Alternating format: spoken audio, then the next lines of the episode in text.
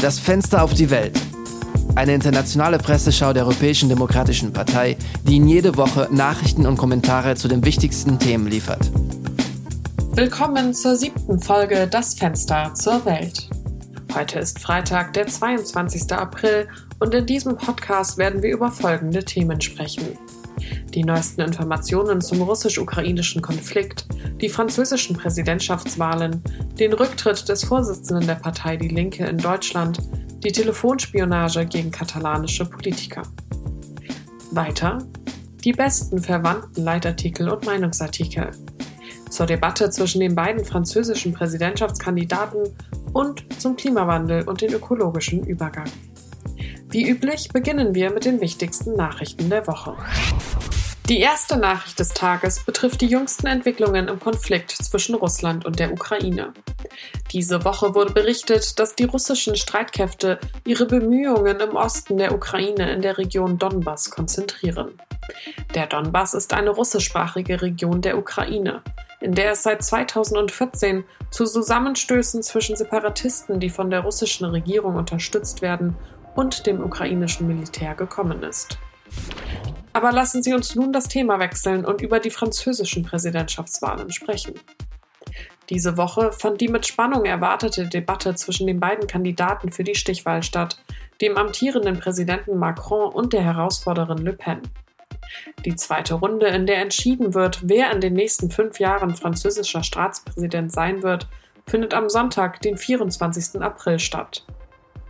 Laut den von Le Figaro veröffentlichten Umfragen liegt Macron mit 56 Prozent der Stimmen vor Le Pen mit 44 Prozent. Wir bleiben in Kontinentaleuropa. Aber wir überqueren die Grenze nach Deutschland. Die Vorsitzende Partei der Linken, Susanne Hennig-Welsow, ist zurückgetreten. Für diese Entscheidung waren nicht nur persönliche Gründe ausschlaggebend, sondern auch Anschuldigungen wegen sexueller Gewalt gegen mehrere Parteimitglieder, darunter die Co-Vorsitzende Janine Wissler. Ich entschuldige mich bei den Betroffenen und unterstütze alle Bemühungen, die Linke zu einer Partei zu machen, in der Sexismus keinen Platz hat, so die ehemalige Parteichefin. Lassen Sie uns nun in den Ärmelkanal überqueren und ins Vereinigte Königreich reisen. Der britische Premierminister Boris Johnson hat sich im Parlament für die Geldstrafe entschuldigt, die er nach den Partys während der Abriegelung erhalten hat. Weder damals noch später war mir klar, dass dieses Treffen einen Verstoß gegen die Regeln darstellen könnte.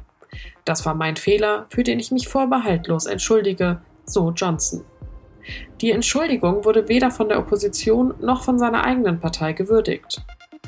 Wir kehren nun nach Europa zurück und begeben uns nach Spanien, um über die Spionage gegen katalanische Unabhängigkeitspolitiker zu sprechen. Laut einer vom Forschungszentrum Citizen Lab veröffentlichten Studie wurden die Telefone von 27 katalanischen Unabhängigkeitspolitikern mit der Spionagesoftware Pegasus abgehört.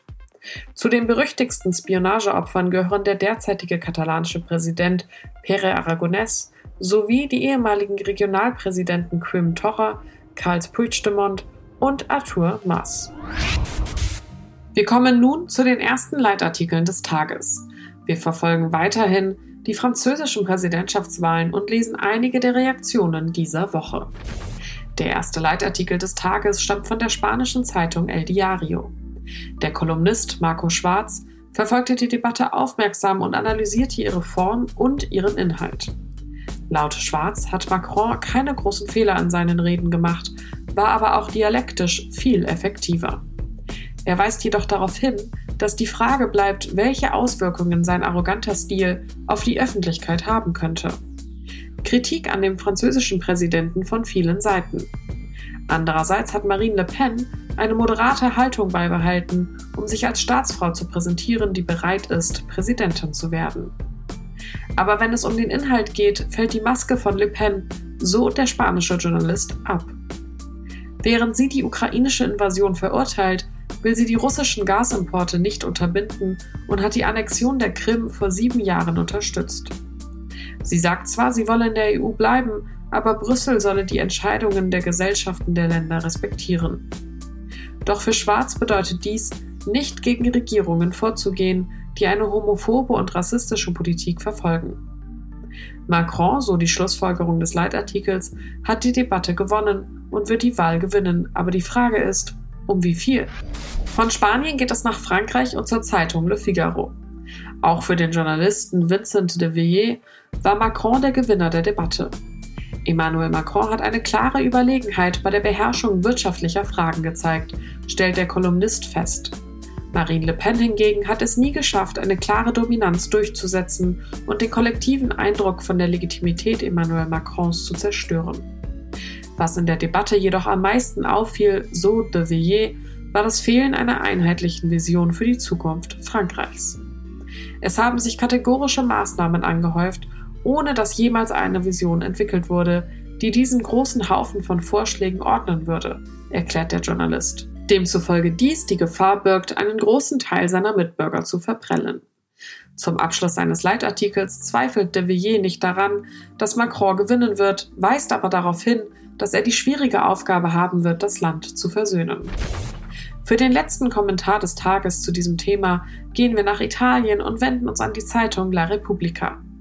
Auf den Seiten der italienischen Zeitung findet sich der Kommentar des Journalisten Bernard Guetta. Guetta versucht, sich einen eventuellen Sieg von Le Pen vorzustellen. Ich müsste mich schämen, denn die Hälfte der Franzosen aus allen sozialen Schichten und Bildungsschichten unterstützt jetzt die extreme Rechte. Es ist eine Wiederauferstehung, denn diese extreme Rechte hat nie aufgehört zu existieren, erklärt Guetta. Eine Wiederauferstehung, die darauf zurückzuführen ist, dass sie sich in anderen politischen Kräften versteckt hat und wir sie ignoriert haben, sagt er. Wir müssen daher aufhören, so zu tun, als sei nichts geschehen und den Kampf offen aufnehmen. Gegen seine Rückkehr müssen sich alle Menschen, die sich für Frieden und Freiheit einsetzen, mobilisieren, so der Kolumnist abschließend. Die zweite Serie von Leitartikeln des Tages befasst sich mit dem Klimawandel und der Debatte über erneuerbare Energien. Den Anfang macht die französische Zeitung Le Monde, die das Fehlen der Klimadebatte im französischen Präsidentschaftswahlkampf analysiert. Wie ist es zu erklären, dass Umwelt und Klima in der Debatte keine Rolle spielen, ist die Frage, die dem Journalisten Stéphane Foucault zufolge den Kandidaten oft gestellt wurde. Laut einer von Foucault zitierten Zahl nahmen Fragen zum Klima nur 5% der Zeit in Interviews und Debatten der Medien in Anspruch. Diese Abwesenheit hat große Auswirkungen auf unsere kollektive Wahrnehmung der tatsächlichen Risiken des fortschreitenden Klimawandels, erklärt der Journalist. Doch obwohl sie auf der nationalen politischen Bühne an den Rand gedrängt werden, sind Klima und Umwelt im Gegenteil eher auf lokaler Ebene verankert. Diese letzte Tatsache, so analysiert Foucault, würde den Sieg der lokalen ökologischen Parteien bei den französischen Kommunalwahlen begründen. Der Kolumnist kommt zu dem Schluss, dass der gesamte Handlungsspielraum jetzt darin besteht, sich an das Unaufhaltsame anzupassen, wenn der Wandel vor der Tür steht. Wie wir gerade gesehen haben, ist der Klimawandel ein globales, aber auch ein lokales Problem. Schauen wir uns nun die Seiten der britischen Financial Times an um zu erfahren, wie sich einige Unternehmen auf den Klimawandel einstellen. Die Nutzung von Kohle zur Energieerzeugung wurde vom UN-Generalsekretär als tödliche Abhängigkeit bezeichnet, schreibt die Journalistin Helen Thomas. Sie weist darauf hin, dass das anglo-schweizerische Unternehmen Glencore erklärt hat, dass 40 Prozent seiner Gewinne aus dem Abbau und Verkauf von Kohle stammen werden. Für Thomas ist dies ein Beweis dafür, dass viele Unternehmen die Geschwindigkeit des Meinungswandels in dieser Frage nicht erkennen. Auch die einzelnen Unternehmen und ihre Investoren müssten handeln, denn wenn sie wollen, dass die Unternehmen, an denen sie interessiert sind, im Geschäft bleiben, sollten sie sich auch jedes Jahr dafür einsetzen, dass die fossilen Brennstoffe schnell verschwinden. Kehren wir nun nach Europa zurück und begeben uns in ein anderes französischsprachiges Land, genauer gesagt nach Belgien. Liegt der fossile Wasserstoff auf dem Sterbebett? So lautet der Titel eines Leitartikels der belgischen Zeitung EU Observer. Der Autor des Artikels, Dominic Eagleton, von der Nichtregierungsorganisation Global Witness erklärt, dass große Mengen an fossilem Gas benötigt werden, um fossilen Wasserstoff herzustellen. Fossiler Wasserstoff ist daher eine falsche grüne Energie, da er den Gasunternehmen hilft, im Geschäft zu bleiben, obwohl ihr Geschäft das Klima zerstört. Es wird viel über den Ersatz von russischem Gas geredet, fährt der Aktivist fort und warnt, dass dies nur eine vorübergehende Lösung sein sollte. während das eigentliche Ziel die Umstellung auf erneuerbare Energien sein sollte.